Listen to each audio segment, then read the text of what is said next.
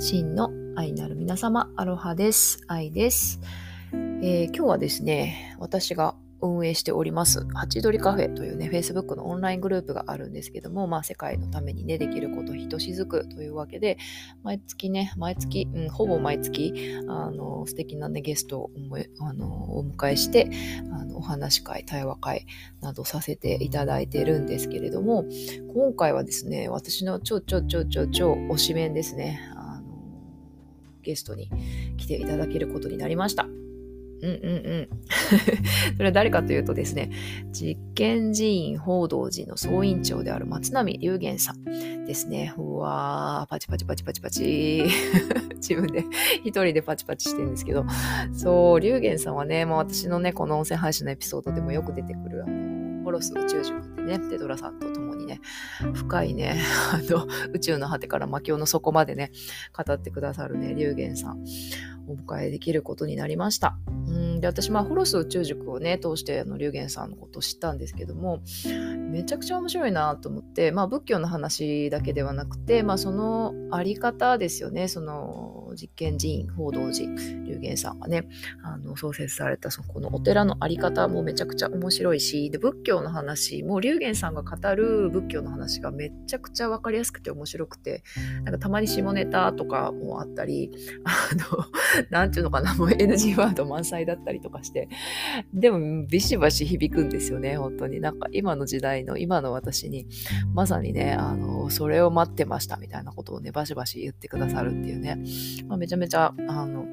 面白い、かっこいい、あの、総委員長なんですよね。で、あの、まあ、最近数ヶ月前かな、多分、そう、固定ラジオ、音声配信、あの、ポッドキャストでね、一番人気の、えー、固定ラジオのね、あの、深井龍之介さんと龍玄さんのね、対談が、あの、ニュースピックスか、でね、連載、そして音声配信されてまして、これに、これで、あの、仏教についてのね、お話も、その、龍之介さんがね、いろいろ深掘りされてたんですけど、まあ、これもむちゃくちゃ分かりやすくて、面白くて、うん、結構ぶっ飛んでて、うん、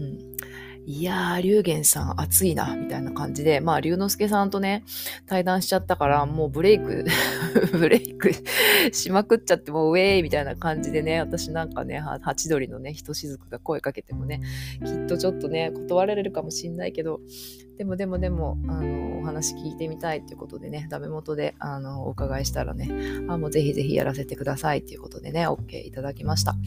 いやー、めちゃくちゃ楽しみ。で、今回は、あの、まあ、仏教の話ももちろんそうなんですけれども、まあね、その、実験寺院、その報道寺のね、あの、あり方とか、どういうふうにね、それが運営されているのか、何がね、どういう実験が行われているのかとか、そしてその龍玄さんね、まあ、超型破りなね、僧侶なんですよね。で、龍玄さんがね、どういうふうにね、仏教というものに目覚めたのか、そして今ね、仲間と共にね、その実験寺院っていうものをね、もう全てね、ギブネス、これもギブネスなんですよね。寄付というところで、あの、形で運営されているっていうね。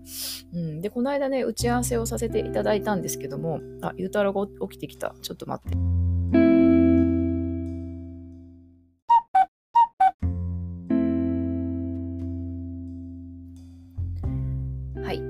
ね、その打ち合わせがめちゃくちゃ楽しくてですね、30分ぐらいのね、間だったんですけども、もうその 打ち合わせの30分でね、私とあと、あやクラボのね、世界が変わる研究所の仲間であるあきこ姉さんとね、2人で、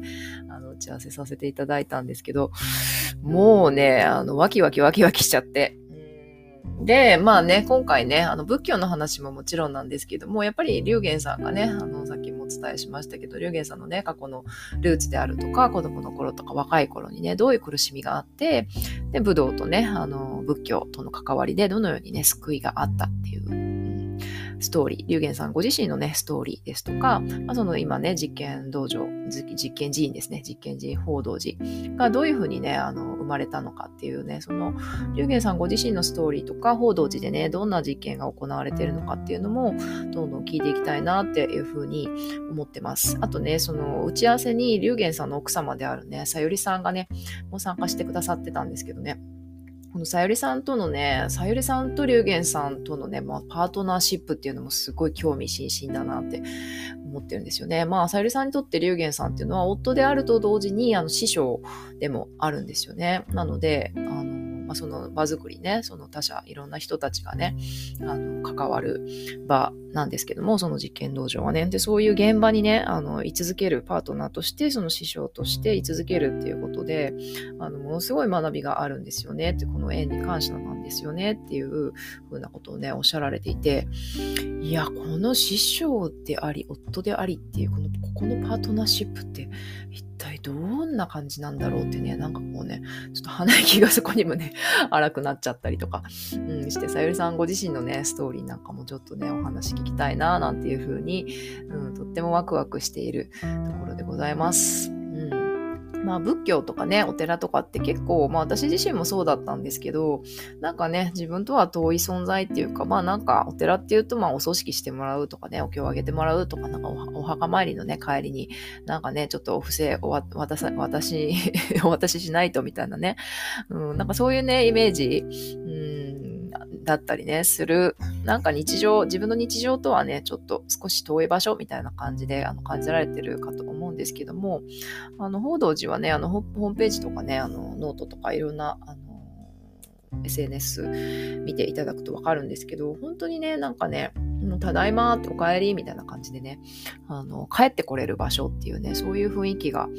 あるんですよね。私も、あの、日本帰ったらぜひね、遊びに行きたいなっていうふうに思ってるんですけども、まあ、いろんなね、大学生から子供たちからね、その近所のね、あの、農家の方とかいろんな方が集まって一緒にご飯作って一緒にね、その道場で修行したり、お経を唱えたり、うん、その日常っていうものと、そしてその修行っていうものを共にすることで、まあ仏のね、道を志す人たちだけではなくて、本当にね、老若、にゃんにょ、いつも言えないけど、老若男女、そしてにゃんこね、にゃんにゃん様もね、いらっしゃいますよね。いろんな、いろんなね、本当に豊かなね、命が集う場所なんですよね。うんで、本当にね、そのみんなで暮らすっていうことをしながら、心身魂でね、新しい生き方を学んで、いくっていうね、ことが行われているんですよね。そしてまあさっきもね、ちらっとあのお伝えしたんですけど、この報道寺でね、行われている全ての活動っていうのは、本当にあの値段がついてないんですよね。今回の講演会もそうなんですよね。おいくらぐらいからなんですか？みたいな、そういうことではなくて、もう全部ね、あの、寄付で行われているんですよね。で、それは何なのかっていうと、あのそう、龍玄さんのね、言葉ですごく印象的だったのは、もうお坊さんって無料の存在なんですよって。ただ、無料、そう、無料のね、存在なんですよ。だから、もう社会のために100%生きてるっていうのはもう当たり前のこと。だからそこに値段はつけない。だからこそ、その、お布施っていうものを、その、その代わりにね、私たちが、あの、やるっていう、そういう関係なんですよね。だから、あの、寄付で、寄付っていうこと、お布施っていう関係性、全身全霊に、あの、100%をする施す、えっと、100%全身全霊で、そのね、お坊さんが、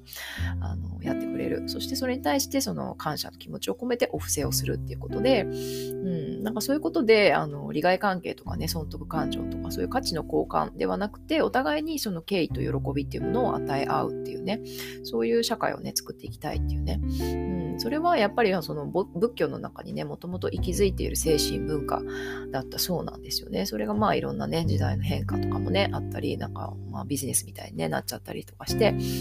なんかね、ちょっと忘れがちなんですけども、そのね、あの、本当のね、本当の仏教の中にある精神っていうのを、文化っていうものを、もう一回その今の時代にね、取り戻していきたいっていうね、あの、熱い思いをね、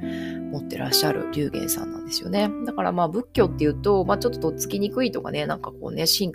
教、宗教みたいなね、そういう信仰ってなんかややこしそうだなとか、お経難しそうだなみたいな、そういうことではなくて、本当にただただね、全ての人に対し、すべての人が、あの、今日からね、学べる、今日から実践できる、本当によりよくね、生きるための哲学として、その生活にね、根ざした哲学として、あの、ぜひね、たくさんの人々に、人人にね、あの知ってほしいなっていうふうに、うん、感じております。なんか世界が変わるのは仏教かもしれない。ということでですね、うん、面白いです。絶対面白いです。そう、あとね、まあいっぱい喋りたいことあるんやけど、そう、チーム、チームワークっていうか、チームビルディングの話もすごい面白かったんですよね。そう、まあそのね、あの、報道寺の中ではいろんなね、まあウェブサイト作ったり、日々のね、お仕事とかがあったりっていうことが、まあ会社、まあ会社じゃないけど、まあそうそう、組織としてね、あのあるんですけども、それをもうなんか、誰一人何一つ強要しないっていう、ただみんなができることをできる時にできるだけをやっているっていうことで、でもそれでね、本当にね、大きなね、あの、なんか素晴らしいものが生まれたりとか、自然に循環する仕組みができていたりとかしてね、なんか超最先端のね、エコシステム的な、あの、なんだろう、組織というかね、あのつながりで成り立っているっていうね、そういうね、場所なんですよね。なので、まあ、仏教の話はもちろん、龍玄さんとね、さよりさんのパートナーシップ、龍玄さんのね、お二人のストーリーはもちろん、ギブネスにね、通じ通ずるお話はもちろん、なんかね、ほんといろんなこと聞きたいなーって、90分で足りるかなっていう感じなんですけどもね、今からね、ちょっと興奮しております。そうなんですよね。なので皆さんぜひぜひ、ぜひぜひぜひぜひ来てください。ほんと100人ぐらい来てほしい、マジで。めちゃくちゃ龍玄さん 面白いんで、めっちゃ面白いんで、本当にね、本当に最先端のね、あのー、生命のね、あの話が聞けるんじゃないかなというふうに思ってます。そう。あとね、もう一個言わせて、もう一個龍玄さんがかっこいいこと言ってて、そう。で、まあこういうね、世界をね、表現したい、こういう世界をね、実現したいっていうふうにね、うん、そういうふうに、だからこそ自分自身がね、まずその世界になるっていうことを今らやってらっしゃるんですけども、でもそういうふうにするとね、やっぱり結果が、結果とか変化を見たいじゃないですか。私がこういうふうにね、変わったから世界もこういうふうに変わったぞとか、もっと幸せになったぞみたいなね、ことをね、私たちはね、その、ついついね、見たいっていうね、ふうにね、思っちゃう。自分がやったんだぞとか、私が頑張ったんだぞとかね、見たいっていうね、そういうエゴを持っちゃうんですけども、龍玄さんはね、なんかね、あの、結果は200年後ぐらいだろうなって思ってるんですよねっていうね。そう。自分が死んだ後だろうなっていうふうに思ってる。だから、その、今生きてるうちに見たいっていうふうな欲望はもう手放しているっていうね、お話されてましたね。でもまあ手応えっていうものはこう求めていくので、まあ本当にね、毎日全身全霊でやってますっていうね。なんかこの僧侶としての、あの、龍玄さんと男、龍玄、男、まあ、僧侶としての、僧侶としての龍玄さんと男としての、なんか龍玄さんのね、そのなんかね、冷静と情熱の狭間っていうか、うん、それがね、ま、ちょっとずっと、ずっと語っちゃうぐらいにね、あの、今からね、楽しみにワクワク、私もしているところなので、ちょっとね、あの、興奮しすぎてね、ちょっと鼻息の荒いファシリになっちゃうかもしれないんですけど、皆さんぜひね、あの、100人、100人、200人ね、集まってほしいなと思いますので、ぜひ、ハチドリカフェね、2月のハチドリカフェ遊びに来てください。詳細はね、あの、また、あの、詳細欄に貼っておきますので、ぜひ Facebook でね、クリックしてください。これも全部ね、あの、まあ、ハチドリもそうなんですけど、全部あの、ゲストの方への寄付、投げ先生になっておりますので、ぜひね、龍玄さんのね、報道寺、めちゃくちゃ世界、世界のね、世界のパワースポットとかじゃんいう意味じゃないけど、面白、面白スポットだと思うので、ぜひね、皆さんの愛をね、愛と気づきをね、循環させていってほしいなっていうふうに思ってます。はい、というわけでね、今日はね、有限さん、さゆりさん、そして報道寺についてね、ちょっと熱く語ってしまいました。では皆さん、ハチドリカフェでお会いできることを楽しみにしております。じゃあね、バイバイ。